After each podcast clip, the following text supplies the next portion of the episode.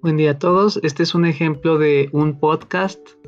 El podcast viene siendo una herramienta auditiva, la cual eh, está diseñada para que el alumno pueda realizar alguna otra actividad que no sea peligrosa mientras está escuchando a la par este audio.